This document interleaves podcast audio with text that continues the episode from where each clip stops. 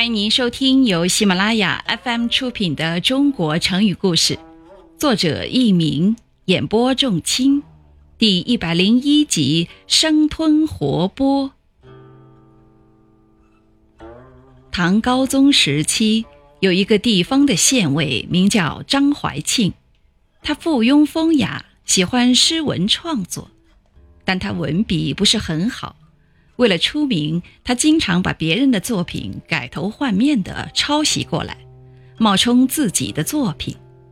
当时有个诗人名叫李义府，他写了这样一首五言诗：“漏月为歌扇，裁云作舞衣。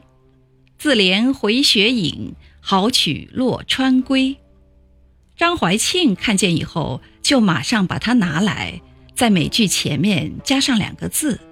改成了一首根本不通的七言诗：“生情漏月为歌扇，初信裁云作舞衣。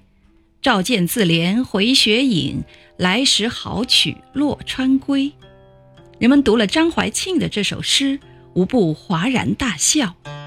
听众朋友们，您正在收听的是由喜马拉雅 FM 出品的《中国成语故事》。